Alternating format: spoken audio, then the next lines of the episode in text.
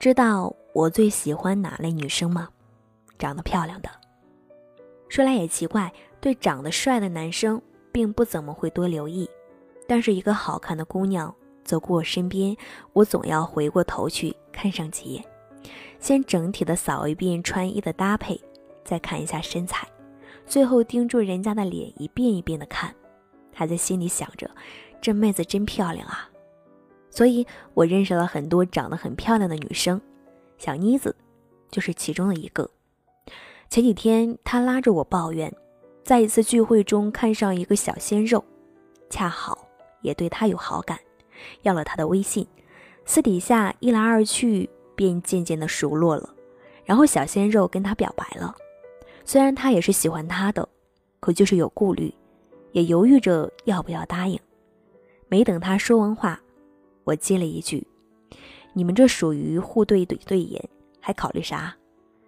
考虑他不够喜欢你啊？”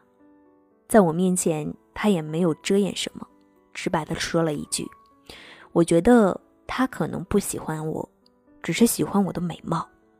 换别人说这句话，我肯定会吐槽说简直臭不要脸。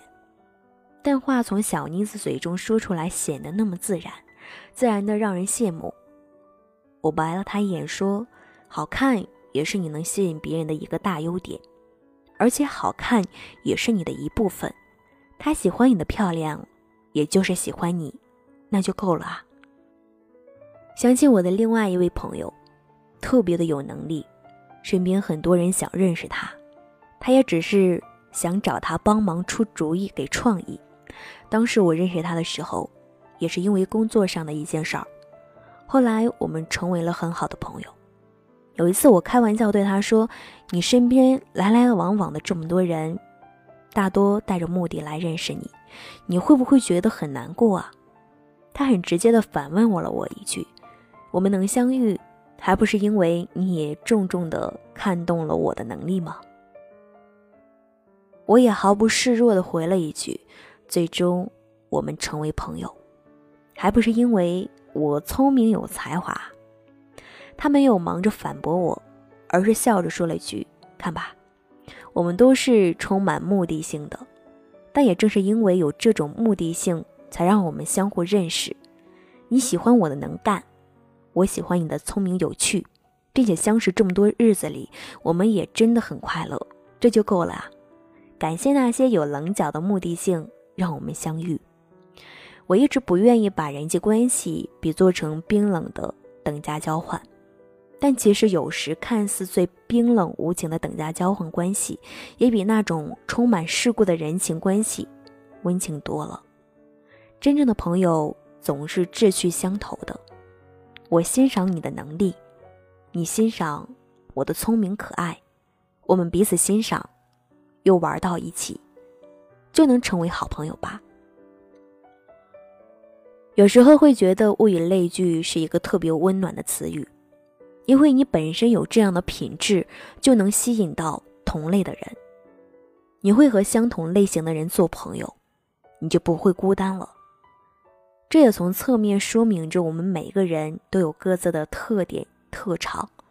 之前我在文章中写到过这样一句话：我不管你是因为我的漂亮，还是聪明喜欢我。既然你愿意让你的眼神多停留在我身上几秒，我就有自信让你充分的喜欢我这个人，因为我能够第一眼吸引你那样特长，只是吸引住你好奇的敲门砖，剩下的品质就让我的善良、努力、懂事儿去向你传递吧。而我们既然能相遇，既然能成为朋友。婷婷也是因为我身上的某一点吸引住了你，可能是我努力工作的样子很迷人，又或者是你发觉我在某方面很独到、很有见解，或者只是因为你很肤浅的觉得我长得好看、人善良、脑袋聪明、有趣活泼等，至少就那一点看，在你眼中我还是非凡的。看到别人光彩照人的时候。我们不必自卑的觉得自己一无是处，因为我们每一个人都是非凡的，在朋友眼中，在父母眼中，在领导眼中。我们总有那么一处值得被人欣赏的地方。我的少女时代中有一句话说：“只有我们自己能决定自己的样子，只有你相信自己的特别之处，并且努力将自己的优点放到更大，你总会成就自己的非凡。”我们每个人都有自己的非凡，也许就在你不曾关注的地方。你得相信自己的不一样。